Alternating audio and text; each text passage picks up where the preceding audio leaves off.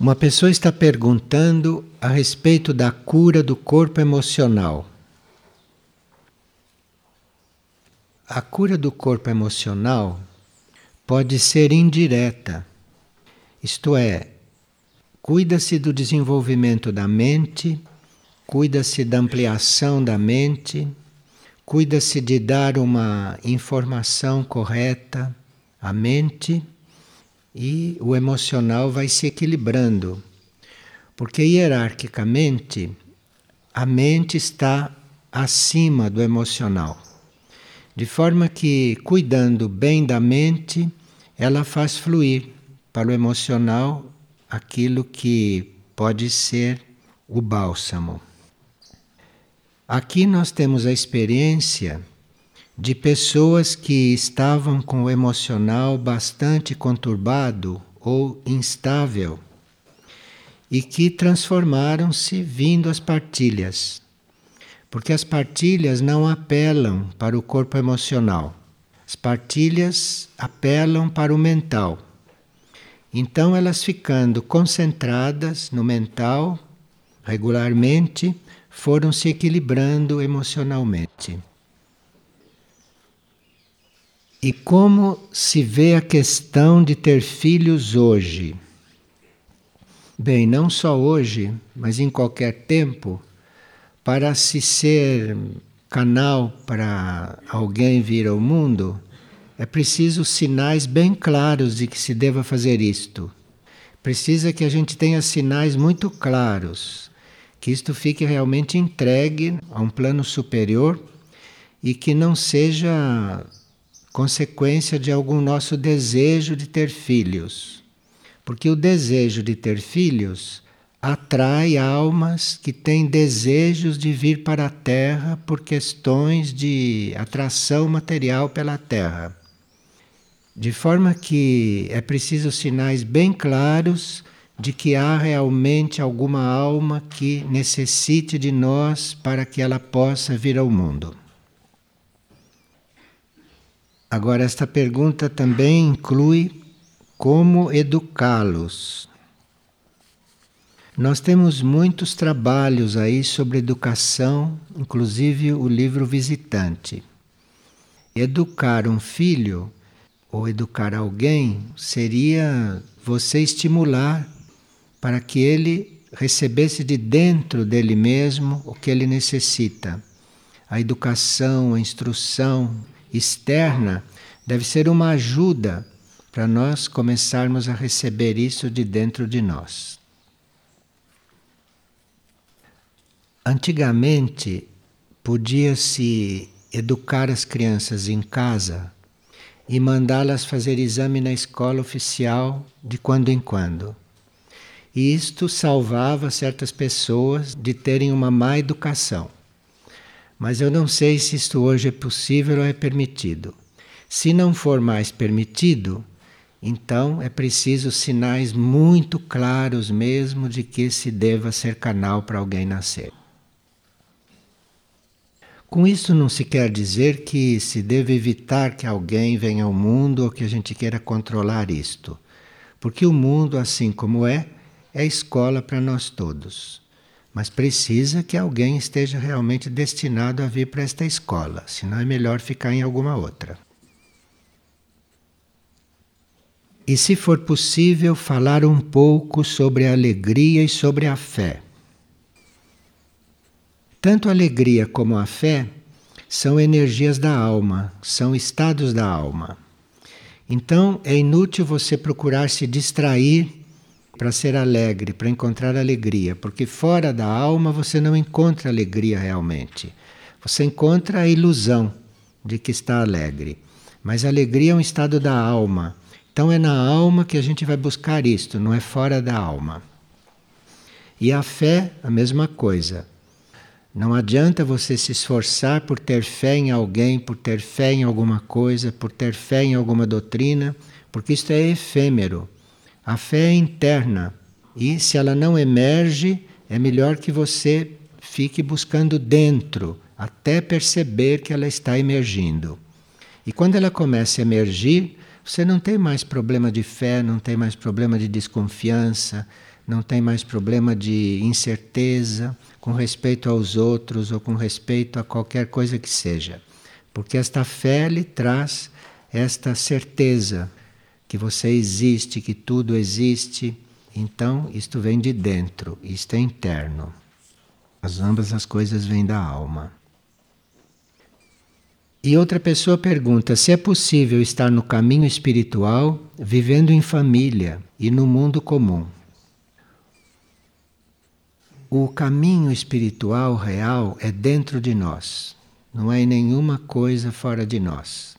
De forma que em família, fora de família, em qualquer lugar, em qualquer situação, se pode estar fazendo o caminho espiritual conscientemente.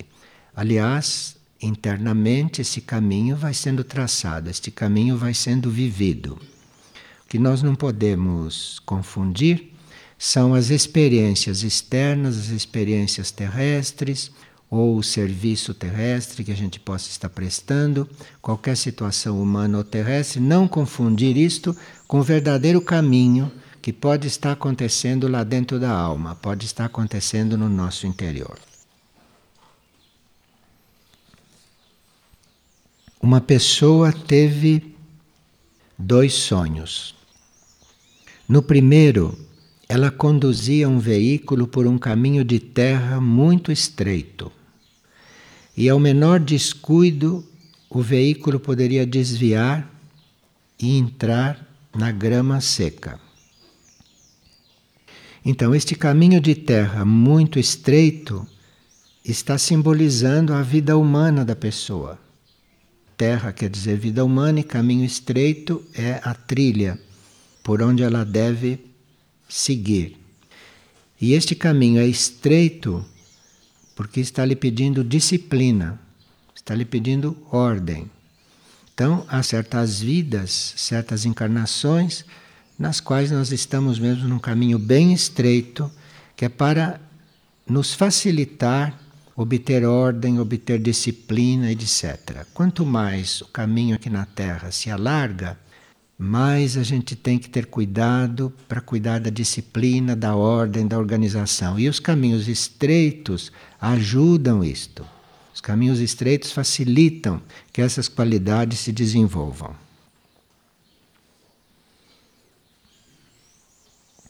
E ela também, num outro sonho, estava acompanhando um grupo de crianças junto com outras pessoas. E às vezes ela dava aulas para essas crianças. Aqui é interessante porque ela estava lidando com essas crianças junto com outras pessoas. Então, pode ser uma atividade muito real que ela tenha tido nos planos internos, no nível astral, por exemplo. E ali também o trabalho com esses seres é grupal. Como os seres hoje estão nascendo muito mais abertos, muito mais arejados, eles podem começar desde pequenos a vida em grupo. Então, tudo que se faz com eles, se for como grupo, vai ajudá-los, vai facilitá-los a encontrar sua própria natureza atual. Então, quando se lida com esses seres em corpos pequenos, seria bom que a gente lidasse em grupo, que dividisse a responsabilidade por um grupo, que não houvesse um só responsável, como uma só referência, mas que isto fosse se alargando para que as personalidades fossem aprendendo desde logo a irem vivendo em grupo, a irem dividindo as responsabilidades, etc. Então nós podemos colaborar com isto, não?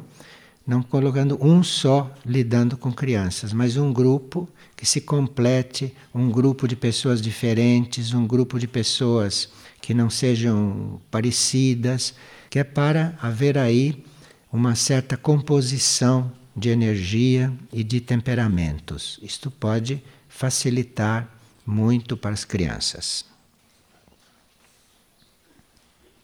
E nos últimos anos, diz uma pessoa, ficaram conhecidos no plano físico da Terra centenas de símbolos de cura cósmica. E Aqui perguntam se na figueira externa há espaço para tarefas que possam se beneficiar da utilização desses novos símbolos sagrados de cura cósmica. Olha, os símbolos que têm sido materializados, que a gente conheça, são esses símbolos que os irmãos do cosmos estão imprimindo nos trigais e nas plantações. Para nós, esses são os símbolos que estão se materializando agora. Não conhecemos outros, não.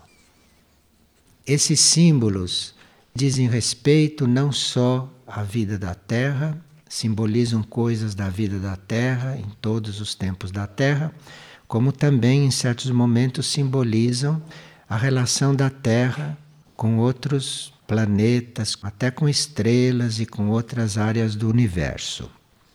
E esses símbolos, para nós, são bastante herméticos. Mas eles estão aí, têm sido até muito fotografados, são bastante conhecidos. E se nós fazemos uma comunicação com eles, se nós os observamos, se nós os amamos, se nós os temos presentes, esses símbolos vai fazendo um trabalho de abertura em nós. Então nós começamos a ver neles algumas mensagens para nós pessoalmente ou para aquilo que for necessário. O símbolo teria que ser observado, o símbolo teria que ser mantido diante de nós, na nossa mente, no nosso espírito, para que ele vá revelando, para que ele vá manifestando todos os significados que ele traz. Aqui tem duas pessoas que trabalham como voluntários. Uma delas trabalha num hospital onde nascem crianças. E ela cuida destas crianças recém-nascidas. E quando ela tem essas crianças nos braços, ou quando tem essas crianças perto dela, ela costuma fazer perguntas para as crianças recém-nascidas. E ela está perguntando se isto é uma coisa positiva. E as perguntas que ela faz são perguntas que geralmente nem a gente grande a gente faz. Como, por exemplo, que karma você terá aqui nesta terra? Por que razão você está aqui? Você veio em paz? Você está sofrendo? Isto é, a pessoa está fazendo isto acreditando que está fazendo um bem. Mesmo que a, o recém-nascido não esteja escutando nem compreendendo, não é? Ele está recebendo uma vibração, ele está recebendo um som. E o que está por trás deste som não é uma coisa que seja adequada para o momento dele. Atrás do que nós dizemos não existe uma vibração, existe um, uma força, existe um impulso.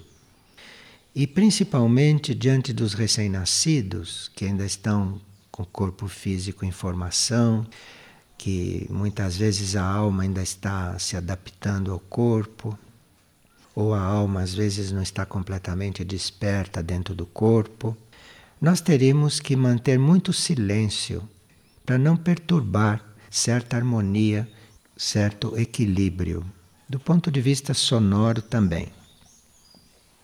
Já que esta pessoa pergunta, não? Seria bom ela ficar calada. E ela pergunta também se pode cantar os mantras diante dessas crianças. O melhor seria o silêncio e você está ali procurando ajudar aquela alma na sua intenção e deixar que a alma faça o seu trabalho e deixar que as hierarquias que estão ajudando aquela criança, ajudando aquele recém-nascido, entrem e colaborem. Você seja a menos presente possível. Você fique realmente no seu plano e cuide só das coisas externas ali. Não procure influir. Deixe aquelas criaturas entregues àquilo que os trouxe. E a outra pessoa trabalha lendo auras. E ela pergunta se deve continuar fazendo isso. Agora, ela diz na carta dela que ela cobra dinheiro para ler as auras. E acho que esse sistema de cobranças está trazendo uma dúvida nela, uma inquietação. Porque a lei diz que a gente deve dar de graça que de graça recebeu. Isso é uma lei bem kármica. Então, se um de nós tem um dom que ele recebeu gratuitamente, como alguém pode ter uma possibilidade de ver as auras e de examinar as auras, isso é um dom, porque isso não se aprende nas escolas, isso não aprende com o próprio esforço. Esse dom vem ou não vem. Então, se isto veio assim, isto deve ser dado assim também. Você não deve cobrar por uma coisa que você recebeu de graça nesse campo. Isso diz a lei. Aliás, é sabido, é conhecido que todo medicamento que você vende, ele já perde parte da sua potência. Por isso é que nós aqui distribuímos os medicamentos. Nem o valor do vidro nós pedimos. Porque tudo que você recebe pelo medicamento, isto é subtraído no efeito do medicamento. O medicamento é muito sensível a isso. E assim deve ser com todas as coisas que nós recebemos. E sem querer estar perturbando ninguém, não? Mas se alguém nasceu artista também, deve dar isso de graça, não é? Se alguém teve alguma intuição, deve passar isto de graça, não deve cobrar para isto. Se alguém, ao cuidar de alguém, está contando com seu mundo intuitivo, com seu mundo espiritual, também não deve estar ganhando para aquilo. Enfim, mas isto são coisas com as quais a gente se adapta mais ou menos segundo nossa forma de ver. Pessoa pergunta: quais são os atributos mais necessários a um setor tecnológico como a informática, por exemplo? E como podemos proceder para não reproduzirem os padrões involutivos que reinam no mundo externo nesses mesmos setores?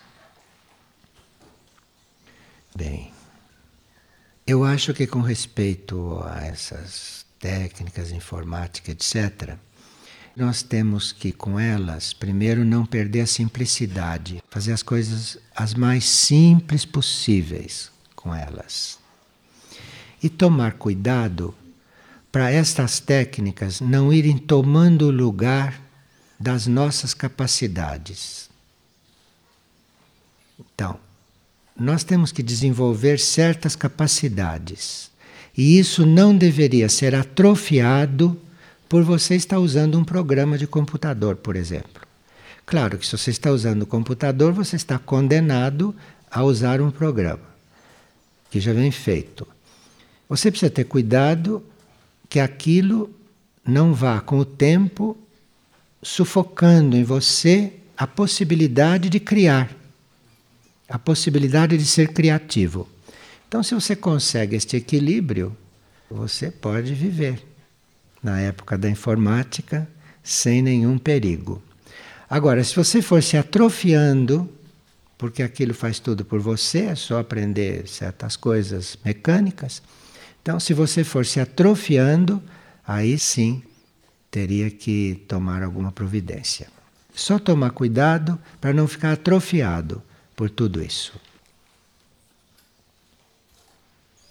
Uma pessoa estava lendo o livro Erques, Mundo Interno. E lá ele leu que alguns seres já foram levados às naves onde tiveram seus cérebros operados. E lá no livro ele leu que isto acontece para que se retire do homem a parte da sua psique que degenerou através dos tempos. E lá diz que para implantar o novo código genético é preciso que o cérebro tenha condições de receber. E ele então pergunta: todos nós teremos que ser operados com tal finalidade para recebermos o novo código? Existe uma seleção para isso? O novo código genético está sendo colocado na humanidade, de um modo geral, na consciência. E há casos em que o código é transmitido para a consciência do indivíduo, mas o cérebro, o cérebro do indivíduo, pode não estar em condições de registrar. Então o indivíduo fica limitado, ele já está com o código na consciência, mas não o está usando aqui, seguindo aqui. Naqueles que podem passar por uma cura deste cérebro, claro que isso só pode ser feito por uma medicina muito mais adiantada do que a nossa, não, não pela nossa. Então, há sim esse tipo de cirurgia, esse tipo de operação, no qual aqueles elementos do cérebro que não respondem a isto, porque foram se degenerando, possam ser tirados do cérebro e às vezes até substituídos por outros elementos, com transplantes. E assim o cérebro ficará com as condições de registrar novos estímulos. Agora, nem sempre é necessário uma cirurgia, mas às vezes um tratamento, às vezes certas projeções que as naves laboratório fazem sobre o cérebro podem colocar o cérebro em condições de registrar coisas novas, de registrar novas impressões. Agora, lá no texto, fala de elementos que respondam ao dinamismo vital, biológico, psíquico. O livro Erques foi o mais fiel possível à terminologia que era usada por Saruma. E Saruma tinha uma mente muito ampla, mas científica também. Então, usava termos científicos. E nós procuramos no livro manter esses termos. Então, dinamismo vital, biológico, psíquico, o leitor deve encontrar a sua forma não de colocar isto dentro da informação que ele está recebendo. Porque não cabia a nós traduzir isto ou explicar isto para o leitor. É bom que cada um faça a sua penetração, né? Busque dentro de si e vai ver o que que está querendo dizer com vital, com biológico, com psíquico. Vai ver lá dentro, que são coisas diferentes. Então a gente vai ver a que que isto corresponde. E esta mesma pessoa, numa outra página do livro, encontrou o termo corpo astral do terceiro plano. E ele quer saber o que é isso. Esse foi um dos trechos em que a gente não quis mexer. Então ficou realmente uma coisa que pode ser várias coisas. Mas em geral, isso está querendo dizer o nosso corpo astral atual. Porque se nós formos ver o que, que ele queria dizer com terceiro plano, nós não vamos chegar a nenhuma conclusão. Porque terceiro plano tanto pode ser o plano onde nós vivemos de um modo geral, que é considerado de um certo ponto de vista o terceiro, como pode ser algum subplano do plano astral. E isto não é importante. Aquilo quer dizer o corpo astral atual nosso. Porque o que eles estavam querendo dizer com terceiro plano era o nosso nível de hoje. Então, às vezes, neste tipo de livros, principalmente este, que quando Saruma nos passou, ele tinha recebido essas informações de várias fontes. não era só um irmão que passava isto, mas vários irmãos, irmãos de Erques e outros. Então, isto tem um, muitas fontes diferentes. De forma que em certos trechos do livro, Plano está falando uma coisa e lá no outro pode estar querendo dizer outra, e por isso é que nós precisamos estar ali muito neutros, muito imparciais, muito simples, não? Porque aquilo vem de várias fontes e são várias as formas de se dizer a mesma coisa. Por exemplo, para nós, terceira dimensão é um nível de um determinado plano. Outros irmãos falam de terceira dimensão, esse plano onde nós estamos. Outros acham que terceira dimensão é altura, largura, profundidade. Nós não temos que nos confundir com estas coisas. Nós temos que estar buscando dentro de nós e se nós estamos buscando dentro de nós, qualquer coisa que venha de fora nos leva para lá, nos ajuda a compreender o que está se passando lá dentro. E cada um tem a sua forma né, de estar diante dessas coisas, estar diante dessas informações. E uma pessoa pergunta quem é Mituma. Bom, Mituma, não a propósito disso, nós fomos buscar este nome lá no glossário esotérico e vimos que esta pergunta é útil para nós vermos como consultar aquele livro. Então, lá está escrito mituma e logo em seguida, vide também hierarquia.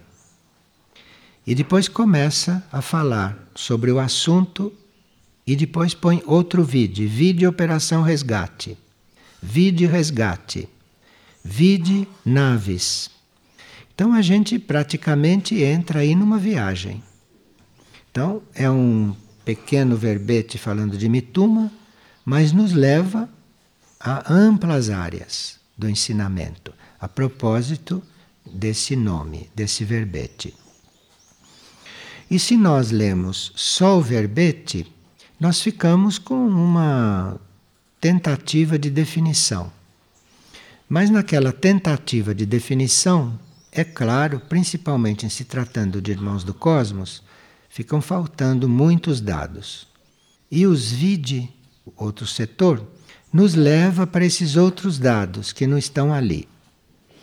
Porque quem está querendo saber quem é Mituma, é bom que ele saiba o que é uma nave, é bom que ele saiba o que é uma nave custódia, o que é uma nave mãe, é bom que ele saiba o que é a operação resgate, que ele saiba o que é a hierarquia, que não tem nada a ver com a pergunta dele, mas que vão ajudá-lo a compreender melhor Mituma. É como você dizer o que é figueira. Então você põe figueira, é uma fazenda lá, vide qualquer coisa. Aí você vai lá no vide e vai ver coisas que vão te ampliar. Quando você chega no fim, quando houve um ponto final na decisão de Figueira, você já está aparelhado para compreender melhor o tema. Então, assim que é feito o glossário, assim que o glossário foi armado. Então, Mituma não é esta hierarquia solar, não é terrestre, Mituma, e desempenha diferentes tarefas na Terra, várias tarefas. Tanto no preparo da Operação Resgate na Terra em diferentes setores que não são conhecidos de todos, quanto também cuida da formação interna dos seres humanos. Então, uma hierarquia muito ampla e que trabalha em muitos níveis. Ele está encarregado de guardar, está encarregado de observar e de proteger mesmo porque não sabemos como são as forças involutivas, não aqui na Terra. Então ele está encarregado de certas regiões da Terra. E ele é uma espécie de elo entre naves mães e naves custódias. Nós, quando vemos estas formas no céu, nunca nos perguntamos: que é isto, não? Que coisas são essas mesmo? Então, pode ser uma nave mãe, pode ser uma nave custódia, pode ser uma nave laboratório, se se materializa. E é preciso consciências que possam fazer o elo, fazer a ligação entre o trabalho de mais de uma nave ou de várias naves, que é para que esse trabalho possa se aplicar mais universalmente. Esses trabalhos não podem ser explícitos, isto é, nós não poderíamos ser informados abertamente a respeito dos trabalhos feitos através das naves, porque se nós formos informados, o nosso corpo mental e o nosso plano mental registra. E as forças involutivas leem no nosso corpo mental, no nosso plano mental, o que está sendo feito. Percebe? Não é que nós não possamos ter as revelações. É que se nós registrarmos certas coisas com a mente, as forças involutivas leem na nossa mente.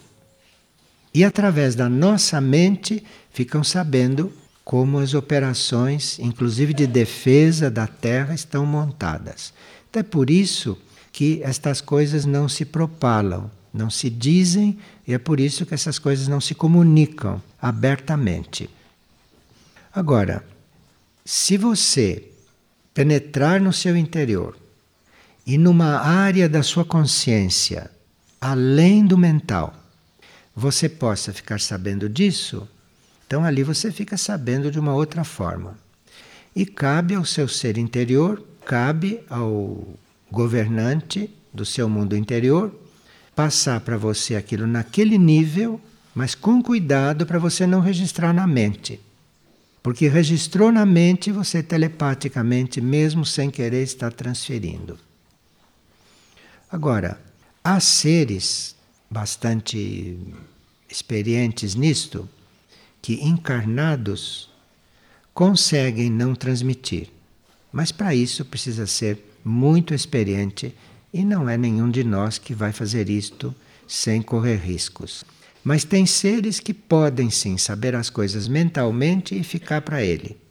Mas isto é preciso um controle, um conhecimento e um domínio de todo o corpo mental e de todo o seu nível mental. Isto não é para quem está trabalhando o controle da mente, é para quem já tem a mente sob a sua direção. Mituma, então, pode eventualmente usar uma nave, uma nave que já exista ou uma nave que a sua consciência naquele momento possa criar ou representar. Porque são veículos de serviço, não? Ou são consciências que tomam esta forma de nave, tomam até formas de cores, de luzes e tudo isso, são consciências. E ele pode eventualmente surgir sob essa forma. Isso é possível segundo leis que não são conhecidas na Terra. Então, essas coisas essas leis que permitem este tipo de operação, estas leis que permitem a existência, o funcionamento, o trabalho disto tudo que nós vemos no céu, tudo isto funciona não com as leis conhecidas na Terra. Então é totalmente inútil que a física, que a astronomia, que a ciência fique procurando como é que isto funciona, porque eles não conhecem aquelas leis. A ciência terrestre conhece as leis da Terra. Não conhecem leis que não são da Terra. De forma que, através da ciência, nós jamais saberemos o que é uma nave. Porque uma nave não está nas leis da Terra e a nossa ciência só conhece as leis da Terra. Só conhece as leis vista do ponto de vista da Terra. Isso são leis suprafísicas e que hum, correspondem a uma reação da luz. Então não são leis que a gente diga, para uma nave materializar a lei é esta. Não. Ela está na lei que a luz, naquele momento, lhe está fornecendo. E a lei da luz é infinita. O adensamento de luz vai dar uma lei. Então ninguém pode fazer um catálogo de leis do cosmos. Porque vai haver tantas leis quantos forem os graus, os pequeninos graus de manifestação da luz. Completamente diferente da lei da Terra, que é toda baseada em coisas materiais. Agora, as naves, e portanto Mituma, e portanto qualquer ser da hierarquia que lide com esta operação, podem trabalhar concomitantemente nos planos intangíveis ou nos planos tangíveis. Basta que se materializem ou que trabalhem através de alguém, por intermédio de alguém. Nós não temos aqui na Terra, no nosso presente estágio evolutivo, aquilo que os nossos irmãos de outros mundos e de outros planetas têm. Quer dizer, ser receptivo à radiação em um grau específico para aquela tarefa. Nós temos a nossa possibilidade de ser receptivo. Eles têm uma receptividade para qualquer grau de radiação. Por isso podem fazer missões no espaço. Porque eles podem se adaptar como consciência, como corpos, se tiverem corpos, ou como luz, eles podem se adaptar a qualquer grau de radiação. Então, é um ser apto a ter missão espacial. Isto é muito importante porque quando a gente sai desses motores que levam a gente, quando a gente vai andando por uma outra onda, a tendência é a gente chegar à velocidade da luz. Então, segundo a área da missão, segundo a área da tarefa, ali existe a luz numa determinada velocidade, você tem que se adaptar àquela velocidade. Porque uma nave ou qualquer coisa que esteja cruzando os céus não pode estar em atrito.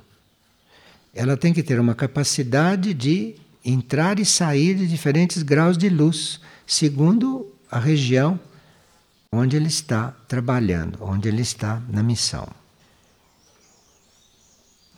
As naves, e isto tudo que a gente vê, tanto pode ser de origem intraterrena, como pode ser intraoceânica, como pode ser interplanetária, interestelar ou intergaláctica. E tudo isto precisa de muita flexibilidade para estar numa determinada velocidade da luz em qualquer região que isto vá se dar. Mituma lida com tudo isto. Mituma, se ele é um, um elo entre essas naves, ele é um elo nessas operações, ele tem esta flexibilidade. Portanto, Mituma é uma hierarquia que trabalha com leis suprafísicas e, portanto, Mituma não pode estar aqui, não pode estar neste momento trabalhando com as leis físicas, com as leis materiais. Porque para trabalhar com as leis materiais, para trabalhar com as leis físicas, existem os seres do plano físico, existem os seres da Terra. Então, para nós irmos conhecendo Mituma, irmos fazendo um relacionamento com esta energia, com esta consciência, não? Nós tenhamos tudo isso presente, vamos entrando neste mundo que é para que a luz vá se fazendo em nós.